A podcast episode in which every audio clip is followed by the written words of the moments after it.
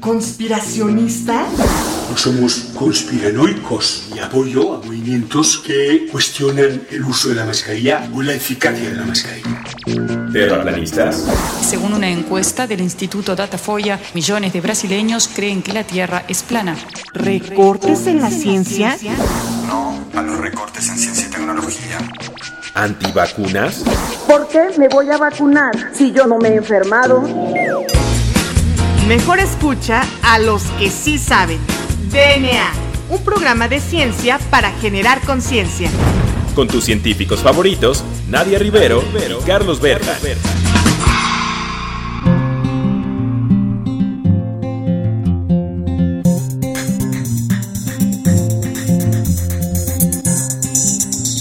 Hola, hola, hola, bienvenidos a un programa más de DNA. Yo soy el doctor Carlos Berjan y como cada jueves los acompañamos aquí en DNA y estoy con nada más y nada menos que la doctora Nadia Rivero. Nadia, ¿cómo estás el día de hoy? Un programa más de DNA. Hola Juan Carlos, muy bien, muy buenas tardes a todo el auditorio que nos escucha desde hace ya casi dos años y cachito. Eh, muchas gracias por sintonizarnos y pues el día de hoy tenemos un programa como siempre muy interesante, lleno de información y sobre todo pues platicar y conocer el punto de vista de la ciencia desde distintos lugares y puntos de la República Mexicana. Y el día de hoy pues tenemos la compañía de la doctora Yamile López Hernández, quien realizó una licenciatura en bioquímica por la Universidad de La Habana. También tiene una maestría en bioquímica de las proteínas y es doctora en ciencias de la salud por el Instituto Superior de Ciencias Médicas de la Universidad de La Habana, Cuba. Actualmente se desempeña como responsable técnico del Laboratorio de Metabolómica Clínica de la Unidad Académica de Ciencias Biológicas, Universidad Autónoma de Zacatecas, Francisco García Salinas. Entonces es muy importante destacar que ella realiza investigación en salud fundamentalmente basada en identificar biomarcadores de diagnóstico y pronóstico de enfermedades crónicas, infecciosas, cáncer y enfermedades que afectan al binomio madre recién nacido. Ha tenido múltiples apoyos por parte de la ONU, la OMS, la UNESCO, el Welcome Trust. Incluso ha tenido múltiples financiamientos por el CONACYT y ha tenido la fortuna de dirigir muchísimas tesis de licenciatura y posgrado. Vamos a darle la bienvenida a la doctora Yamile para que ella nos platique un poquito más de qué es aquello que desarrolla en investigación en la Unidad Académica de Ciencias Biológicas de la Universidad Autónoma de Zacatecas. Bienvenida Yamile, muchas gracias por aceptar nuestra invitación. ¿Cómo te encuentras? Bien, muchas gracias y un placer poder compartir con todos ustedes y con la maravillosa audiencia que seguro que, que tiene este programa. Muchas gracias. Yamile, pues muchas gracias, al contrario a ti, te vemos muy motivada y pues bueno, platícanos eso de metabolómica para nuestro auditorio no experto, ¿con qué se come o qué, cómo, cómo puede procesar la audiencia? ¿Qué es y para qué sirve? Ah, bueno, mira, sí es interesante. La metabolómica es una de las disciplinas más jóvenes dentro de las llamadas ciencias sómicas. El auditorio a lo mejor ha oído mucho de genómica, que estudia los genes que componen el cromosoma, la proteómica, que estudia las proteínas y sus funciones. Bueno, en este caso, la metabolómica lo que estudia son los metabolitos. ¿Y, ¿Y qué son los metabolitos? Los metabolitos son pequeñas moléculas, pero muy abundantes, que se encuentran en las células, en los tejidos, pero que las podemos medir a través de todos los fluidos biológicos, por ejemplo, la sangre, la orina, el semen, las lágrimas, el sudor, el líquido cefalorraquídeo, hasta el cabello humano. Y nos da una información sobre todo lo que está circulando en el organismo en ese momento. O sea, pueden ser producto de las reacciones endógenas que ocurren en el metabolismo, pero también son metabolitos que pueden ser exógenos, o sea que los incorporamos a partir del medio ambiente, de contaminantes como por ejemplo los plásticos, las sustancias tóxicas, los medicamentos, las drogas, los fármacos, incluso los alimentos. Entonces, al medir todo esto, que es lo que constituye el metaboloma, pues nos da una idea, como una imagen interna de lo que hay en el organismo y que es la imagen más óptima del fenotipo. ¿Por qué? Porque se altera muy fácilmente. Los cambios hormonales inducen eh, cambios en el metaboloma. Eh, hacer ejercicio físico incluye también eh, modificaciones el metaboloma. Por ejemplo, si nosotros hacemos una ingesta excesiva de frutos rojos, arándanos, esto generalmente lo que ocasiona es que incremente los niveles de polifenoles en el organismo los podemos medir. Sin embargo, esto raramente repercutirá en los genes y en las proteínas. Sin embargo, sí se alteran los metabolitos. Entonces, ¿por qué es importante? Porque también nos permite medir y predecir enfermedades las enfermedades generalmente se relacionan con cambios en genes, en proteínas, pero también en metabolitos. Por ejemplo, la, diabetes. La diabetes la podemos medir porque hay cambios en glucosa, en hemoglobina glicosilada. Sin embargo, ya sabemos, por medio de la metabolómica precisamente, que antes de que la glucosa se altere, antes de la hemoglobina glicosilada se altere, hay cientos de moléculas que pueden alterarse también y que pasan silentes, que no, no sabemos que se están alterando, los lípidos, los aminoácidos, otros azúcares, purinas. Si nosotros somos capaces de determinar y de medir que esos eh, metabolitos se están alterando precozmente, podemos predecir oportunamente las enfermedades antes de que lleguen a manifestarse realmente, como por ejemplo en la diabetes, que se incrementan muy drásticamente los niveles de, de glucosa en sangre. Entonces esa es la importancia que tiene la, la, metabolómica. Puede ayudar a predecir enfermedades como el cáncer, enfermedades crónicas, enfermedades infecciosas. Por ponerte un ejemplo, una de las aplicaciones más eh, mm, características de la metabolómica es el tamiz neonatal. El, desde 1958 que surgió el primer test de sangre simple para medir eh, fenilcetonuria en recién nacidos, mm, surgió todo esto de medir metabolitos y en el 2004 en Nueva York se aplicó la prueba de tamiz neonatal ampliado que utiliza precisamente las técnicas de espectrometría de masas y como la parte de metabolómica que ya incluye la medición de, alrededor de 30 desórdenes innatos del recién nacido. Esa es una aplicación característica de la metabolómica y así debería ir progresando todo en, en, el transcurso del tiempo hacia la predicción de muchas enfermedades y que permita eh, decir con seguridad que tienes una alteración biológica, que tienes una alteración fisiológica y que puedes estar propenso con un tiempo de antelación antes a desarrollar una enfermedad y que fácilmente pueda prevenirse. Sí, suena muy interesante. Y en este sentido me gustaría preguntarte qué tan rentable es para poderlo aplicar en la clínica. O sea, qué tan costoso podría llegar a ser. Mira, la inversión es eh, inicialmente costosa. Por ejemplo, en nuestro laboratorio se creó en el año 2015 con un concurso por una convocatoria de CONACIT que nos otorgaron, nos otorgaron 5 eh, millones de pesos a una convocatoria en la que yo participé y me la, gané. Y esa fue una inversión inicial, 5 millones de pesos. Em, tienes el equipo compras una serie de solventes, una, una serie de reactivos, una serie de estándares que, bueno, ya son un poco más económicos y ya después implementas los métodos. Lo que pasa es que se ocupa tan poquito volumen de muestra y tan pocos solventes en general en que una determinación en una sola puedes medir cientos de metabolitos, entonces ya cuando ya se tiene la estructura montada ya es eh, factible y, es, y resulta fiable y rentable aplicarlo. Hay centros en el mundo que ya lo hacen. Hay un centro en Canadá, por ejemplo, de Metabolomic Innovation Center, que nosotros colaboramos con ellos, que ya tienen la estructura montada y ya le brindan estos servicios de diagnóstico, está Metabolón también por Europa. Entonces, sí hay centros que se han movido hacia esta parte de metabolómica clínica y de aplicación para desarrollo y validación de biomarcadores, y sí tienen ya la plataforma montada. En eso estamos nosotros impulsando todo esto para que funcione.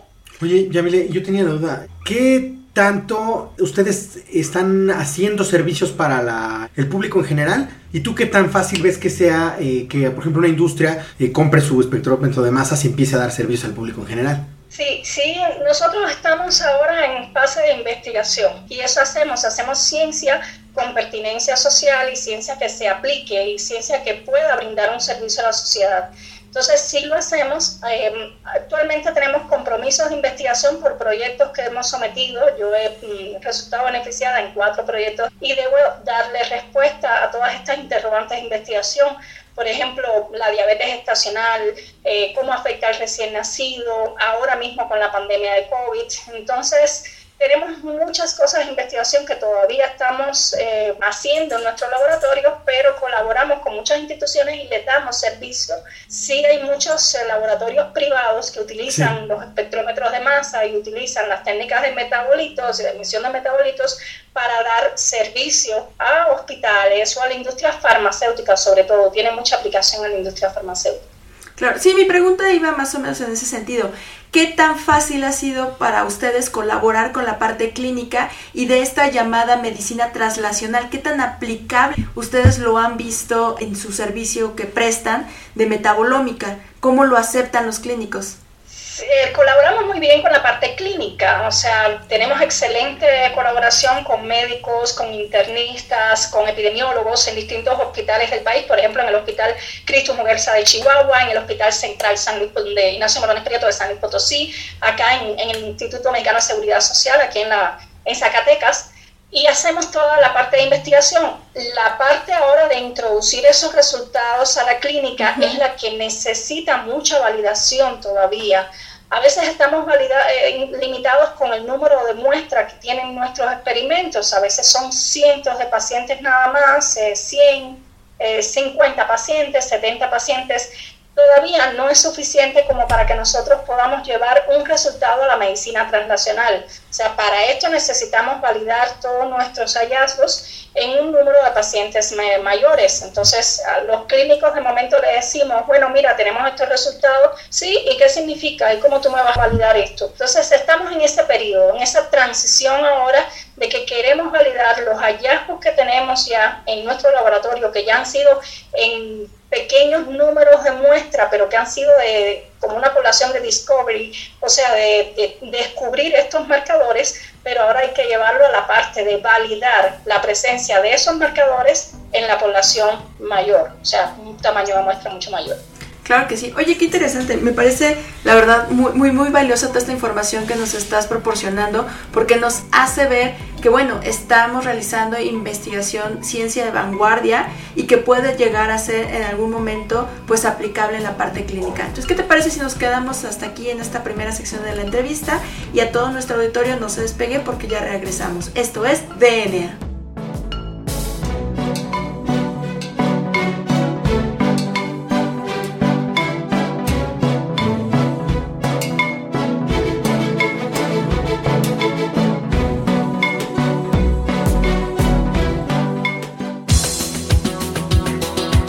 En menos de lo que tus genes se traducen a proteínas.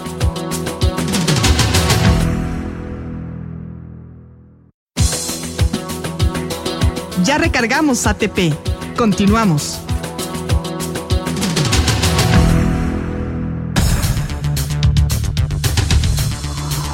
Bueno, pues ya regresamos a DNA. Recuerden que estamos platicando con la doctora Yamile de la Universidad Autónoma de Zacatecas y estamos platicando sobre metabolómica clínica. Entonces, Yamile, nos quedamos platicando en la sección pasada acerca de qué es la metabolómica y todos los beneficios que nos ha traído para la parte clínica, pero que aún nos falta un poquito para poderla aplicar ya de manera rutinaria. Pero en esta sección nos gustaría que nos platicaras acerca de tus proyectos y tu línea de investigación en esto que se llama metabolómica. ¿Qué nos puedes platicar al respecto? Bueno, mira, desde el 2017 comenzamos un proyecto muy interesante que es acerca de la diabetes mellitus-gestacional y su influencia en el recién nacido.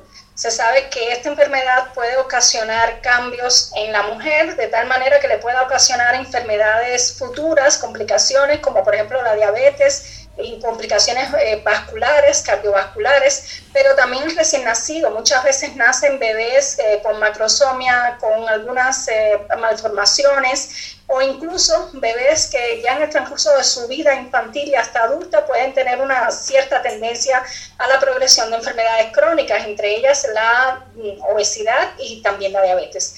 Entonces analizamos muestras de las madres, vimos algunos marcadores alterados durante el tercer trimestre. Publicamos estos resultados en una revista indexada en el Journal Citation Report y también encontramos en recién nacido alteraciones producto del impacto la diabetes mellitus gestacional de la madre en el bebé. O sea, obtuvimos muestras de los bebés en las primeras 24 horas de nacido y las medimos. Medimos ciento, alrededor de 110 metabolitos circulantes en la orina y observamos un patrón diferencial en los bebés que nacieron de madres sin diabetes mellitus gestacional y en madres con diabetes mellitus. Entonces estamos reportando estos resultados también. Hicimos también una medición de los metabolitos en todos los bebés recién nacidos sanos. Esto lo publicamos también. Eh, hay un artículo que se llama The Urinary Metabolome of Healthy Newborns. Ha sido muy interesante porque es la primera vez que se publica el metaboloma urinarios de bebés que nacen sin complicaciones, o sea, bebés sanos y se midieron alrededor de 130 metabolitos y los publicamos. Entonces están también esos datos en una base de datos muy famosa que se llama Human Metabolome Database. Es de la Universidad de Alberta, Canadá. Ahí están nuestros datos de nuestros bebés para consulta clínica. O sea, esto es otra aplicación que tiene. Ya una vez que uno mide los metabolitos y están disponibles en bases de datos de acceso libre a toda la comunidad, tanto de clínicos como neonatólogos, pediatras, ya pueden consultarlo y pueden comparar qué, qué tal están esos valores con respecto a otros bebés que tienen otras complicaciones. Ahora, después en el año 2020, cuando surgió la, la, pandemia, en abril del 2020, lanzamos también, CONACI lanzó una convocatoria y nosotros aplicamos porque en ese momento no se conocían muchas cosas del COVID-19, o sea, estaba iniciando la pandemia. Entonces nosotros queríamos eh, responder algunas cosas, cómo el, el, metabolismo estaba implicado en esta enfermedad que ya se estaba viendo que era una enfermedad multisistémica. Era respiratoria por el hecho de que se transmite por vía aérea, pero al, llegar al organismo desencadena una serie de eventos que hacen que la enfermedad afecte múltiples sistemas de órganos, eh, cardiovasculares, renal, nervioso. Entonces, planteamos estas interrogantes, cómo estaba involucrado el sistema inmune y el sistema metabólico en el desarrollo de esta enfermedad. Y nos ganamos también esta convocatoria por un monto de 1,8 millones de pesos empezamos a trabajar arduamente en recolectar las muestras. Aquí nos apoyó mucho el, el Hospital Cristo Universidad de Chihuahua con el doctor Joel Monarres Espino. También nos apoyó mucho el Instituto Mexicano de Seguro Social, aquí con el doctor Julio Enrique Castañeda Delgado, el doctor José Antonio Enciso Moreno, mis estudiantes de doctorado, Juan José Oropesa, Ana Sofía Herrera Van Hostan, o sea, todos nos implicamos mucho en este proyecto. ¿Qué vimos? Vimos eh, que hay diferencias muy notables en estos valores circulantes, tanto de metabolitos como de la respuesta de citocinas y, y moléculas del sistema inmunoinflamatoria en pacientes que fueron intubados, en pacientes eh, que desarrollaron un proceso de sepsis, porque hay una cosa, nosotros también nos planteamos la interrogante, estos pacientes eh, tienen una serie de complicaciones que se asemejan mucho a un proceso de sepsis. Normalmente uno eh, relaciona la sepsis con una bacteria. Ay, tiene una infección bacteriana, tiene un cultivo positivo y ya es una sepsis, pero existe la sepsis viral, que es mucho menos reconocida que la sepsis bacteriana. Entonces sí nos dimos cuenta que el SARS-CoV-2 es capaz de producir una sepsis viral en los pacientes que los puede llevar a la muerte. Ustedes recordarán que al inicio de la pandemia se, se, utilizaron todo tipo de antibióticos y todo tipo de moléculas, ivermectina, hidroxicloroquina, todo para tratar esta enfermedad porque no se sabía. Actualmente nosotros vimos en nuestros pacientes que solamente un paciente de 80 que llegaron en el momento de admisión al hospital tenía una bacteria eh, que estaba relacionada incluso con una bacteria hospitalaria, una socomial, una Klebsiella.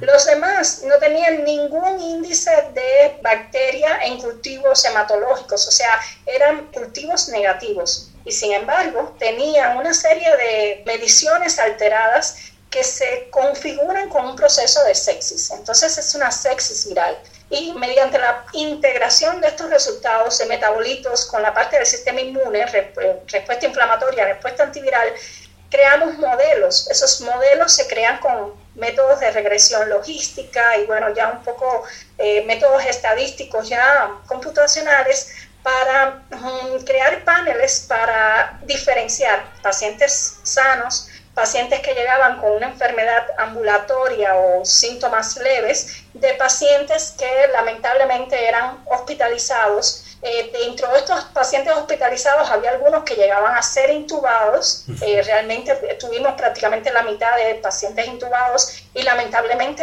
un 70% de esos pacientes intubados, al menos en nuestro experimento que consistió de, una, de un total de 160 muestras que analizamos, el 70% de los pacientes intubados morían. Nuestro objetivo fue modelos de predicción basados en la detección de una muestra temprana para poder predecir el desenlace final, lo que podía pasar, si el paciente podía ser intubado, si el paciente podía morir o si el paciente iba a desarrollar un proceso de sepsis que era reconocido como una sepsis viral. Entonces, en esto nos enfocamos y publicamos tres interesantes artículos en las revistas eh, Healthcare, eh, Plus One y Scientific Report donde ahí se pueden encontrar los resultados del trabajo del laboratorio. Fue un año muy intenso, fue un año de trabajo arduo. Eh, tener todas las muestras, procesarlas y rápidamente reportarlo porque era eso lo que se necesitaba, se necesitaba una respuesta, se necesitaban respuestas rápidas que aún todavía hay muchas interrogantes por responder. Por ejemplo, ahora estuvimos enfocados en las diferencias de sexo y vimos que hay metabolitos que diferencian a hombres y mujeres con COVID. Y eso es una de las respuestas de por qué hay hombres que se enferman más o por qué pueden morir más hombres que mujeres. Vimos metabolitos e incluso hemoglobina también relacionada con esa diferencia entre hombres y mujeres. Ahora vamos a analizar eh, si estos metabolitos se mantuvieron alterados nada más al inicio de la enfermedad o cómo se mantienen alterados incluso en la recuperación. También tenemos, en colaboración con el Hospital Central, muestras de orina de bebés recién nacidos, de madres con COVID. O sea, eh, los bebés adquirieron el COVID por transmisión de la madre durante el embarazo. Ya nacieron siendo positivos estos bebés. Entonces vamos a analizar qué tanto pudo haberse modulado el metabolismo temprano de estos bebés producto de la infección con el virus y de la transmisión de las moléculas inflamatorias o de respuesta del metabolismo que le puede haber transmitido a través de la placenta la mamá. Entonces, eh, pues en eso estamos ahora, va a venir una etapa intensa de, de trabajo en nuestro laboratorio para seguir dando respuestas a cosas que aún todavía no tienen respuesta en, en, en la pandemia, ¿no? Y que es necesario atender sobre todo esta parte de los metabolitos que pueden ser predictores de lo que va a pasar, el desenlace que puede tener esta, esta enfermedad. Qué interesante, este, bueno, y para que vean lo, lo, importante que es hacer ciencia, lo importante de nuestros catedráticos que están eh, haciendo ciencia, eh, a cualquier, a cualquier cosa están haciendo, no importa pandemia o lo que sea, están ahí, están dando la cara y pues están analizando cosas. Lamentablemente se nos acaba el tiempo, quisiéramos seguir eh, platicando esos temas que son muy apasionantes y muy interesantes, la verdad. Eh, pero eh, pues llegamos a nuestra parte final del programa. y tenemos dos preguntas. La primera, Yamile, ¿tienes alguna página o alguna recomendación para que la gente del auditorio se acerque a la investigación que estás haciendo en todos esos niveles que ya nos platicaste? Sí, mira, nos pueden encontrar en Facebook o en Twitter em, por medio de la página del Laboratorio de Metabolómica Clínica, así aparecemos. Eh, aprovechamos para extender una invitación a todos los colaboradores eh, en, México que estén interesados, incluso los invitamos a pasar por el laboratorio, les damos una estancia de entre 15 y 20 días para aprender las técnicas, para analizar muestras que tengan de interés, en un afán de colaborar, de difundir la ciencia y de darle más pertinencia social a la ciencia que hacemos. Por las páginas de, de Facebook, eh, Meta, Laboratorio de Metabolómica Clínica, también en Twitter. Muy bien. Y pues la última pregunta, Nadia, ¿cuál es la que pone en aprietos a nuestros investigadores siempre? Ah, bueno, pues la pregunta es, ¿cuál es tu canción favorita? bueno, yo sí tengo muchas canciones favoritas, ¿no? Me, me, la paso cuando puedo escuchando música. Entonces me emociono mucho oyendo Under Pressure de Freddie Mercury. Muy bien. Agradecemos a la doctora Yamile por eh, pues darnos este un poquito de su tiempo y por platicarnos estos temas tan apasionantes. Yamile, muchas gracias. No, gracias a ustedes. Hacen una labor, la verdad, eh, admirable, porque sí hay que difundir las respuestas a, la humanidad. Muchas gracias. No, pues muchas gracias, Yamile. También agradecemos a nuestra productora Claudia Flores y agradecemos a todo el equipo de Ciudadana 660 por hacer posible este programa. Yo soy la doctora Nadia Rivero. Yo soy el doctor Carlos Bergen. Y esto fue DNA. Hasta la próxima.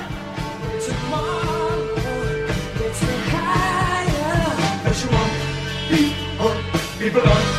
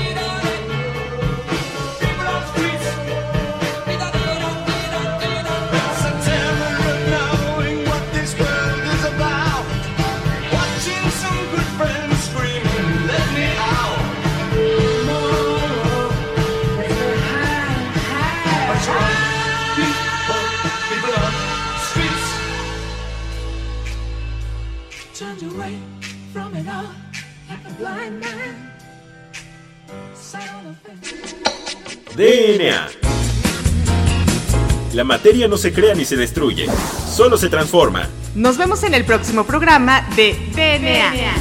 Un programa para generar conciencia.